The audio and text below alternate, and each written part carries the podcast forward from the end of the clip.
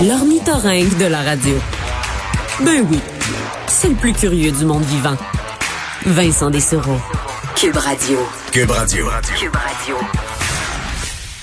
On rejoint Luc La Liberté pour parler politique américaine. Bonjour Luc. Oui, bonjour Vincent. Alors, on commence par euh, ben, le dossier de l'après-assaut du Capitole le 6 euh, janvier dernier. On sait qu'il y a de nombreux procès euh, qui sont Hey. en cours et c'est toujours intéressant de voir ce que les juges disent aux accusés ou dans ce cas-là, euh, même bon, le- le- le- le- lors des verdicts, lors des sentences, parce que beaucoup d'entre eux sont assez raides envers les accusés.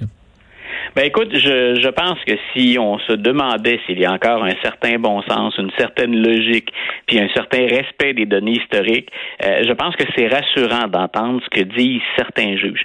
Et ce que j'ai remarqué hier, ce dont on parle encore ce matin, puis je suis justement à rédiger un, petit article à saveur historique sur le sujet pour euh, pour déposer sur le site du journal. Euh, il y a un de ces juges qui a dit euh, aux gens qui étaient là, écoutez, vous vous présentiez le 6 janvier, puis vous le faites encore devant mon tribunal comme étant soit des prisonniers politiques, soit des patriotes américains. Et, il n'y a absolument rien dans ce qu'ils ont fait ou dans ce qu'ils avancent comme slogan qui relève de ce qu'on appelle le patriotisme aux États-Unis. Et c'est très important de se souvenir, et, nos auditeurs auront peut-être des, ça va peut-être évoquer quelque chose pour les auditeurs. C'est très important de se souvenir que dès la fondation des États-Unis, une des choses qu'on craint, c'est ce genre de horde sauvage très mal informée ou carrément désinformée, donc qui a pris le Capitole le 6 janvier.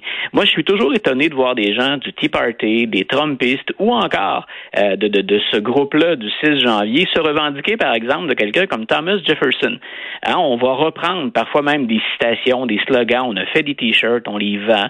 On va dire de Thomas Jefferson, par exemple, qu'il a dit hein, que euh, la démocratie, le- le- l'art de la démocratie, devait être euh, nourri hein, du, du sang des tyrans, par exemple. Et euh, quand on sort une comme celle-là, euh, ben les, nos extrémistes oublient souvent de replacer ça dans le texte original et dans le contexte dans lequel ça a été fait. Quand on lit Jefferson, quand on lit Benjamin Franklin, quand on va lire Washington, l'ensemble finalement des, des, des auteurs ou des premiers politiciens, ils craignaient exactement ce qui s'est passé le 6 janvier. Quand on se compare aux fondateurs du pays, on oublie souvent qu'on parle, oui, d'une élite économique, puis ça, ben, ça a entraîné euh, ben, un développement vigoureux, mais aussi des distorsions. Hein. Les- les- L'élite économique, c'est entre autres les grands planteurs du Sud, Euh, mais on oublie souvent que c'est une élite intellectuelle. Ces gens-là, avant de poser des gestes, puis avant de mettre en place le système, puis avant de gérer l'équilibre des pouvoirs, puis la représentation, euh, ce sont des gens qui étaient de véritables encyclopédies vivantes de leur temps, de leur époque. Donc, de voir ces gens-là qui, euh, le 6 janvier, prétendaient être des patriotes, plutôt que de défendre le système mis en place par les, les, fondateurs, un système qui a évolué, puis pas toujours bien, mais plutôt que de le protéger et de chercher à l'améliorer, ce qu'on a cherché à faire, c'est un coup d'État, c'est de le renverser complètement. Alors moi, j'ai bien apprécié que le juge, et, on verra, parce qu'on peut le trouver un peu partisan, le juge, là, il va au-delà un peu de son mandat, c'est, plus personnel et subjectif, mais j'ai bien aimé qu'on rappelle à ces gens-là, arrêtez, les, arrêtez de véhiculer l'idée que vous êtes des patriotes ou encore que Donald Trump est un patriote. Quand on fait un coup d'État, puis quand on veut détourner les institutions puis le régime pour servir ses intérêts personnels, on n'est plus un patriote. On est des émeutiers, on est des anarchistes, il y a toutes sortes de synonymes ou d'équivalents, mais ça n'a rien de patriotique. Oui, ça va plus loin qu'un seul homme. Ça, c'est, euh, ça a été un rappel important. Oui, Euh, tout à fait. On parle aussi d'une- de cette rencontre de membres du Parti démocrate, des membres influents, qui Ouais. s'inquiètent de la performance de Kamala Harris. Écoute, j'ai eu l'opportunité d'écrire une fois ou deux sur Kamala Harris, puis moi, c'est une politicienne que je surveille depuis longtemps. En même temps, plus elle avance politiquement, plus je me pose des questions Mmh. euh, sur son entourage, sur elle-même ou sur son potentiel, tout simplement, à, à regrouper les gens autour d'elle. Ça a été le cas quand elle s'est présentée contre Joe Biden. hein. Sa campagne a fait long feu. Ça n'a pas duré très, très longtemps. Et depuis qu'elle est à la vice-présidente, on avait dit, ça lui laisse quatre ans, Mme Harris, pour préparer le terrain. C'est un tremplin dans son cas, c'est clair, la vice-présidence. Et si Joe Biden, comme on le pense, n'est plus là en 2024, on n'en est pas certain, mais ça fait partie des, des hypothèses qu'on étudie, faut que Mme Harris soit prête il y a beaucoup de gens au sein des, de l'establishment, hein, de la direction du Parti démocrate, qui la voient dans leur soupe. Elle a de nombreuses qualités, elle a des caractéristiques personnelles, en guillemets, qui se vendent bien, qui peuvent plaire à un électorat très large. C'est une femme intelligente. Maintenant, on est inquiet. Ce qu'on a vu à Washington récemment, c'est Jonathan Swift du site Axios qui rapportait ça, euh, c'est carrément des gens très influents du Parti démocrate qui, qui faisaient deux choses. Un, avec la pandémie, ils se sont moins vus eux aussi. Donc, ils ont dit, bon, on se voit physiquement ensemble, on jase. Mais le principal sujet de conversation, c'était Kamala Harris. Euh, comment la couvre-t-on dans les médias et comment peut-on, c'était déjà la question qu'on se pose, rectifier le tir? Mais qu'est-ce qu'on lui reproche exactement? Voilà. Ben, deux choses. Puis en même temps, on couvre les médias. On, craint qu'elle souffre du même problème qu'Hillary Clinton. C'est-à-dire qu'il reste encore un biais médiatique, qu'on aime le dire, qu'on le reconnaisse ou pas. Il y a des choses qu'on pardonne encore moins à une femme qu'à un homme au plan politique. Et par exemple, des traits de caractère. Pendant des années, pour pas mélanger les dossiers, mais faire des liens quand même, pendant des années, on a trouvé qu'Andrew Cuomo à New York, le fait qu'il soit un peu rugueux, que ce soit un tough, c'était une qualité. Quand Hillary Clinton levait le ton, elle devenait soit une hystérique ou soit quelqu'un qui n'est pas en mesure contrôler ses émotions. Là, ouais ben voilà, quelqu'un qui est, et on la présente comme démesurément agressive, alors qu'elle a du caractère, comme d'ailleurs on le souhaite. Euh, pour faire de la politique aux États-Unis, qu'on soit un homme ou une femme, si on n'a pas de caractère, euh, on se fait manger la laine sur le dos, c'est pas long. Donc, euh, être ambitieux, puis dans une certaine mesure, avoir une agressivité qui est contrôlée, c'est souhaitable. Donc, on, s'est penché, bien sûr, sur la couverture médiatique, mais sinon, on observe, ce il y a deux choses qui sont troublantes. D'abord, son premier test important, ça a été à la frontière. Elle a séjourné en Amérique centrale, puis elle s'est rendue à la frontière et on a eu des résultats pour le moins mitigés. Restons polis, tentons d'être positifs, on utilise mitigé. Moi, j'ai trouvé que ça avait été un peu pénible pour Kamala Harris et elle est revenue avec une controverse plutôt qu'avec une première prise de contact positive. La controverse étant la façon d'expliquer aux gens de rester chez eux, euh, alors que les États-Unis se sont toujours présentés comme une terre d'accueil, ne serait-ce que ça. De l'autre côté, ce qui a inquiété beaucoup les membres de ce comité-là, c'est Comment se fait-il que tout ce qui émane de son équipe, ce soit de la division, qu'on la présente, elle ou ses plus proches collaborateurs, collaboratrices, comme des brutes, comme des tyrans? Euh, ça arrive à, plein de politiciens. Moi, je me souviens que Barack Obama, quand il est arrivé, il avait un chef de cabinet qui était Ram Emanuel, euh, qu'on appelait Rambo.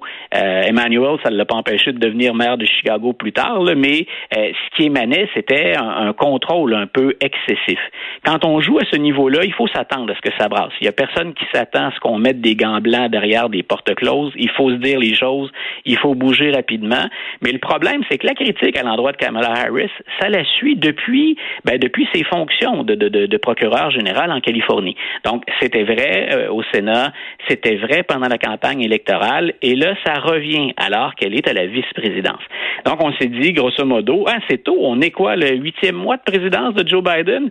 Et euh, ben, il y a quelque chose de positif. Un, c'est que si on intervient maintenant pour corriger le tir, on se donne des chances pour 2024, on accroît le potentiel, mais qu'on s'inquiète déjà après huit mois, c'est quelque chose aussi qui est troublant. Donc, tout ça pour dire, euh, elle a du temps, Mme Harris. 2024, c'est encore loin. Mais si on a à, à, modifier le cap, à changer la manière ou à changer le discours, ben, il faut procéder à des changements. Mais moi, ce que je surveille, c'est que ce genre de controverse-là ou de discussion-là, là, ça commence à lui coller à la peau. Que ce soit vrai ou pas, ça devient un boulet pour 2024. Il faut qu'il euh, commence à y penser tout de suite parce que ça va arriver vite. Hein. Il va être trop tard à un moment donné pour faire ces changements-là.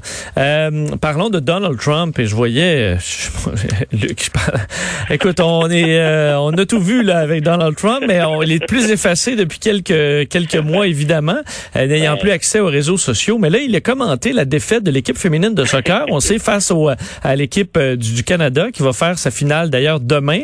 ils ont gagné quand même le bronze dans les dernières heures. Et euh, Trump les a ramassés dans euh, les dernières minutes.